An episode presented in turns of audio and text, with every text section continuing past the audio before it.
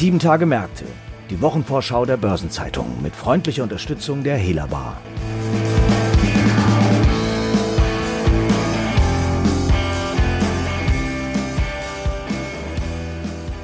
Hallo und herzlich willkommen zu einer neuen Folge von Sieben Tage Märkte.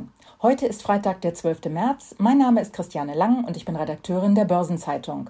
Die kommende Woche bringt uns wieder einige spannende Termine und besonders im Fokus wird Volkswagen mit seiner Jahrespressekonferenz am Dienstag stehen. Zu diesem Thema spreche ich heute mit meinem Kollegen Sebastian Schmidt, Leiter unseres Unternehmensressorts. Hallo Sebastian. Die VW-Aktie ist ja seit Jahresbeginn deutlich um rund 30 Prozent angestiegen. Die Vorzüge sind auf das höchste Niveau seit 2015 geklettert.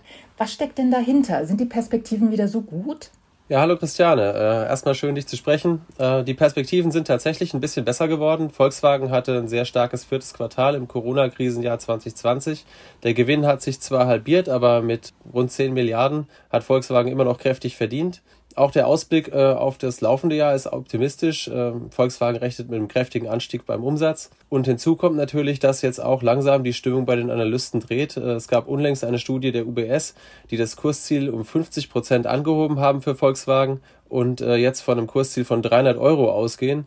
Die Schweizer Großbank hat den ID3 auseinandergenommen und hat äh, festgestellt, dass die Plattform sehr wettbewerbsfähig ist, was die Kosten angeht, heute schon Gewinn macht und gibt dem Konzern auch gute Chancen in den nächsten Jahren mit E-Autos mehr Geld zu verdienen. Ja, da sind wir schon beim großen Thema. Das ist die Transformation des Konzerns. Die Elektromobilität soll ja deutlich angeschoben werden und VW hat die Ziele ja nochmals deutlich nach oben geschraubt. Zum Beispiel sollen in Europa in der Kernmarke VW bis 2030 rund 70 Prozent der Verkäufe E-Autos sein. Und das wäre eine Verdopplung Verdopplung des bisherigen Ziels.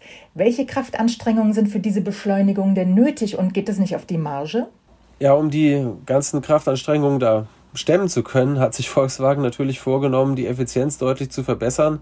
Da wird unter anderem eine Senkung der Fixkosten angestrebt, auch die Materialkosten äh, sollen sinken. Da will man etwa die Komplexität der Produkte äh, reduzieren, um das zu erreichen. Und außerdem soll die Produktivität der Werke weiter gesteigert werden und äh, so dann bis 2023 eine Marge von sechs Prozent erreicht werden. Also äh, trotz der ganzen Herausforderungen äh, will Volkswagen die Marge in den kommenden Jahren weiter steigern. Ja, Volkswagen vergleicht sich ja auch gerne mit Tesla. Anfang des Jahres hatte Vorstandschef Herbert Dies ja beklagt, VW sei mit Elektrobauern wie Tesla eben im Nachteil, weil man als traditioneller Autobauer wahrgenommen werde und Tesla werde dagegen wie ein Tech-Unternehmen bewertet. Wie sehr ist diese Klage denn berechtigt? Denn klar, VW will über die reine Elektrifizierung hinaus eine digitale Transformation angehen, also ein softwareorientierter Mobilitätsanbieter werden. Aber noch ist der Konzern tatsächlich ja noch im Umbruch und anders als Tesla eben noch ziemlich weit weg von dieser Vision. Ja, Tesla und Volkswagen stehen tatsächlich vor sehr unterschiedlichen Herausforderungen. Bei Tesla ist es ja so, dass der Konzern zwar im vergangenen Jahr Gewinn gemacht hat, ähm, aber ein Großteil des Gewinns, wenn nicht sogar fast alles, geht darauf zurück, dass man CO2-Zertifikate verkaufen konnte an Autobauer, die es nicht ganz geschafft hatten, die Emissionsziele einzuhalten. Das äh, bedeutet, mit Autos verdient Tesla klassisch noch kein Geld. Dafür hat der Konzern durch die hohe Bewertung eben die Möglichkeit, leicht Kapital am Kapitalmarkt aufzunehmen, sehr günstig und sehr viel. Äh, Volkswagen dagegen ist darauf angewiesen, dass das klassische Geschäft mit äh, Verbrennern erstmal weiter gut läuft, denn das ist es, was momentan äh, noch dafür sorgt, dass der Konzern trotz schwierigen Jahren wie im vergangenen Jahr hohe Gewinne einfährt, einen hohen Cashflow hat, und aus dem heraus müssen schließlich die ganzen Investitionen in die Zukunft finanziert werden. Also die Herausforderungen sind unterschiedlich. Insofern ist vielleicht auch eine unterschiedliche Bewertung verständlich. Zumal Volkswagen auch die in den nächsten Jahren sinkend erwartete Nachfrage der Verbrenner managen muss. Das kann Auswirkungen haben auf die Restwerte von äh, geleasten Verbrennern. Das kann Auswirkungen haben auf äh, die Produktionskapazitäten, die sich verschieben müssen, auf die Arbeitsplätze und so weiter. Das heißt, äh, Volkswagen hat schon noch gesonderte Herausforderungen, während Tesla äh, vor allem die Herausforderung Herausforderung hat, äh, falls die Marktanalysen stimmen, äh, das Hochfahren von Produktion, Vertrieb und der gesamten Unternehmensstruktur zu managen. Also du hast gerade die besonderen Herausforderungen für VW angesprochen. Wie will und kann VW denn den Rückstand zu Tesla wettmachen? Ja, VW äh, investiert vor allem sehr, sehr viel Geld und sie haben einen großen Vorteil. Während Tesla im Prinzip nur eine Marke ist, die ein paar Modelle hat, hat natürlich VW ähm, sehr, sehr viele Marken, über die sie ihre Plattform ausrollen können und können so sehr schnell hohe Stückzahlen erreichen. Im vergangenen Jahr hat VW natürlich noch deutlich weniger E-Autos verkauft als Tesla. Es liegt aber auch daran, dass zum Beispiel der ID3, das erste auf der Elektroplattform MEB basierende Modell, erst im September auf den Markt gebracht wurde. Der ID4 noch später im Jahr. Ähm, das fängt alles erst dieses Jahr an zu greifen. Und man sieht ja auch schon, dass von den anderen Schwestermarken äh, Skoda, Seat, Audi natürlich äh, auch Modelle auf Basis des MEB kommen, so sodass äh, Volkswagen hier wirklich äh, die Skaleneffekte nutzen kann in den kommenden Jahren, um auch die Profitabilität der Plattform zu steigern. Das ist ein Riesenvorteil. Und auch bei der Softwareentwicklung setzt VW natürlich darauf, dass wenn erstmal mehr Autos unterwegs sind und äh, die Over-the-Air-Update-Fähigkeit äh, ist ja hergestellt, äh, dass dann im, sukzessive die Software über die nächsten Jahre verbessert wird und man da schnell dazulernt. Also ein Riesenumbruch für den ganzen Konzern. Wenn man jetzt auf Dienstag schaut, auf die Jahrespressekonferenz, was sind denn so die drängendsten Fragen, auf die die Journalisten Antworten erwarten? Naja, da die wesentlichen Eckdaten zum vergangenen Jahr und auch der Ausblick schon bekannt sind, wird es wahrscheinlich um strategische Fragen gehen. Äh, Volkswagen hat ja für die Kernmarke unlängst äh, den Plan Accelerate vorgestellt, der einen beschleunigten Ausbau der E-Fahrzeuganteile bis 2030 äh, vorsieht. Und zwar sowohl für Europa als auch für die äh, USA und China, also alle wichtigen Märkte. Und natürlich bleibt da die Frage, äh, was für Pläne haben Audi und äh, Porsche? Werden die eventuell auch angepasst? Äh, einige Fragen werden vielleicht schon am Montag beantwortet. Da wird Herbert Dies in einem sogenannten Power Day äh, über die Batteriethematik sprechen. Das erinnert ein bisschen an den Battery Day, den äh, Tesla-Chef Elon Musk zuweilen macht und da auch ein bisschen was sagt, einen Ausblick gibt, wie sich die Batterietechnologie bei Tesla entwickeln wird. Ich denke, ähnliches wird es auch äh, bei Volkswagen geben und da wird es auch darum gehen, äh, wie der höhere Bedarf äh, an Batterien künftig gedeckt werden soll und ähm, was VW da macht. Äh, dieser Power Day ist einen Tag vor der Bilanzpressekonferenz am Montag und äh, wird vielleicht schon ersten Einblick geben und ähm, alles, was da nicht beantwortet wird, wird man vielleicht am Dienstag dann hören. Okay, also eine interessante VW-Woche sozusagen. Sebastian, ganz herzlichen Dank für das interessante Gespräch und die Einblicke und ich wünsche dir noch einen schönen Tag. Danke, Christiane, war schön, dich zu sprechen. Auf bald. Und daneben gibt es noch einige weitere bemerkenswerte Termine und Ereignisse in der kommenden Woche, die Ihnen mein Kollege Franz Kongbui vorstellt. Franz, was steht denn an? Ja, am Montag und Dienstag treffen sich mal wieder die europäischen Finanzminister zu Beratungen und die Corona-Krise wird dieses Treffen einmal mehr prägen ja, Krise und kein Ende sozusagen. Worum geht es denn diesmal konkret? Unter anderem geht es darum, wie der anstehende Aufschwung am besten unterstützt werden kann und wie lange die Haushaltsregeln hierfür noch ausgesetzt werden. Die EU-Kommission hatte bereits vorgeschlagen, auch 2022 noch nicht wieder zu den eigentlichen Verschuldungsregeln zurückzukehren. Eine Entscheidung soll hierzu aber erst im Mai fallen. Sowohl die Eurogruppe am Montag als auch der ECOFIN-Rat am Dienstag werden sich mit dieser Frage befassen. Für die Euro-Finanzminister geht es aber zunächst auch um eine genauere Analyse, welche kurz- und langfristigen sektoralen Einflüsse die Covid-Krise im Euroraum hat. Was steckt denn da genau dahinter? Nun, die EU-Kommission hat hierzu schon erst Überlegungen vorgelegt, in denen sie unter anderem davon ausgeht, dass es zu einer Beschleunigung einer Reihe bestehender Trends kommt zum Beispiel mit Blick auf die Digitalisierung, der Veränderungen in den globalen Wertschöpfungsketten und auch der Klimapolitik. Für Gesprächsstoff ist also hinreichend gesorgt. Am Dienstag legt RWE Details zu den Jahreszahlen vor. Und da werden die Investoren genauer hinsehen, denn noch Anfang Januar hatte die RWE-Aktie einen neuen Jahreshoch an der Börse erreicht. Doch seitdem hat der Kurs wieder etwas federn lassen müssen. Und woran liegt das? Ist seitdem irgendwas passiert? Ja, die Nachrichtenlage in den vergangenen Wochen war uneinheitlich. Auf der Habenseite für den Energieversorger stand die Meldung von Anfang Februar, dass der Konzern das eigene Gewinnziel 2020 übertroffen und mit 1,2 Milliarden Euro Nettoergebnis im Rücken die schon vorher angekündigte Dividende von 85 Cent zahlen will. Das sind doch schon mal erfreuliche Zahlen. Wie ist es denn dazu gekommen? Das hohe Ergebnis kam vor allem aus dem Energiehandel, der sich gegen Jahresende deutlich besser entwickelt hatte als angenommen und auch die Höhe der Entschädigung für den Atomausstieg, die vor wenigen Tagen endgültig mit der Bundesregierung vereinbart wurde, war von vielen Beobachtern als gute Nachricht für RWE gewertet worden. Der Konzern erhält immerhin 880 Millionen Euro, was gut einem Drittel der Gesamtvereinbarung mit der Branche entspricht. Jetzt hast du die positiven Aspekte aufgezählt, ähm, aber was hat denn dazu geführt, dass der Kurs zuletzt tatsächlich doch Federn gelassen hat?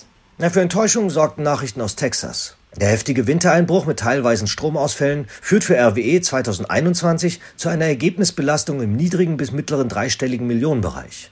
Denn der Versorger, der Windparks in Texas betreibt, war durch lange im Voraus vereinbarte Stromverträge gezwungen zu liefern, obwohl die eigenen Anlagen nicht produzierten. Die Strompreise am Spotmarkt waren jedoch explodiert und RWE musste dort teuer einkaufen. Nun darf man gespannt auf den Ausblick des Stromversorgers sein. Darüber hinaus stehen neben vielen weiteren Zahlenvorlagen von Unternehmen noch etliche andere wichtige Termine und Ereignisse in den kommenden sieben Tagen an. Am Dienstag findet der Energy Transition Dialogue des Bundesverbands Solarwirtschaft und des Bundeswirtschaftsministeriums mit Wirtschaftsminister Peter Altmaier und der Präsidentin der EU-Kommission Ursula von der Leyen statt.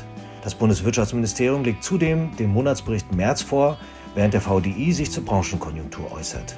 Derweil laden die Danske Bank und Roche zu ihren jeweiligen Hauptversammlungen ein. Zur Wochenmitte veröffentlicht der Europäische Automobilverband ACEA Zahlen zu den Kfz-Erstzulassungen im Februar.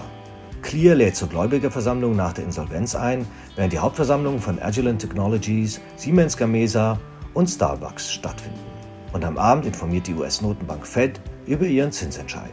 Am Donnerstag verhandelt der BGH über eine Musterfeststellungsklage zu Mieterhöhungen nach einer Modernisierung. Der Zinsentscheid der Bank of England steht an, der Wirecard-Untersuchungsausschuss tagt und BB Biotech führt ihre Hauptversammlung durch.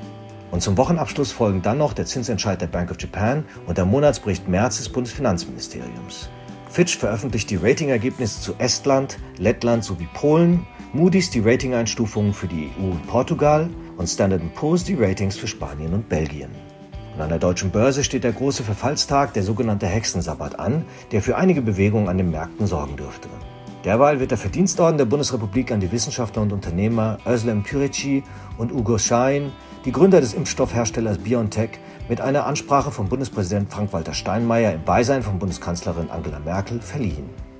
Überdies werden in der kommenden Woche wieder wichtige Konjunkturindikatoren veröffentlicht. Eine Übersicht hierzu sowie zu Unternehmensterminen und anderen Ereignissen finden Sie heute im Finanzmarktkalender auf Seite 2 der Börsenzeitung und unter börsen-zeitung.de/slash Finanzmarktkalender. Ein paar runde Geburtstage stehen in der kommenden Woche ebenfalls an.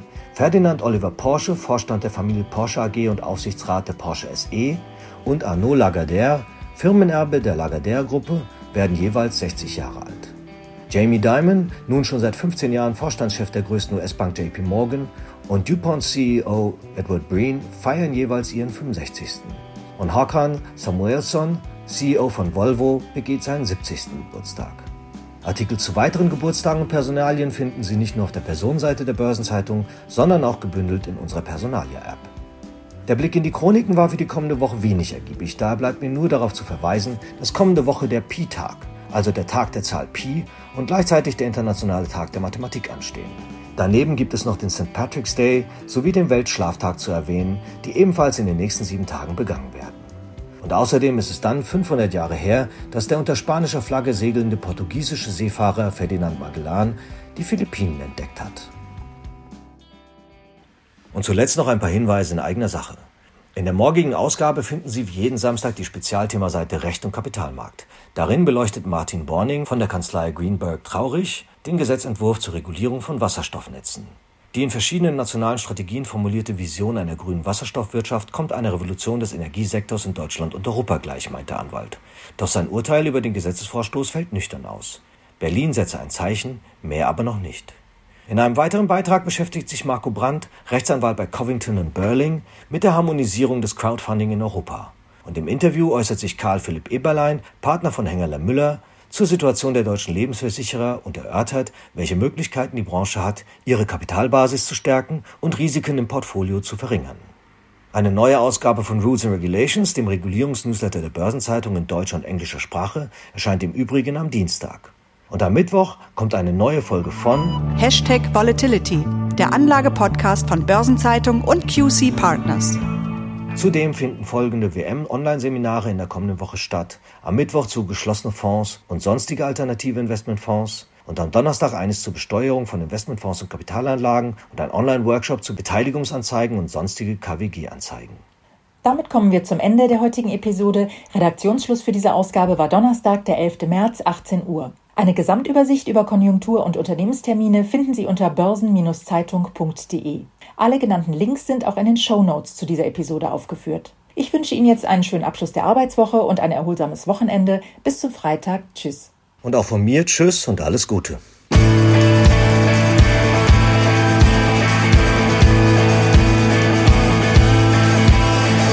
Das war Sieben Tage Märkte, die Wochenvorschau der Börsenzeitung mit freundlicher Unterstützung der Hela Bar.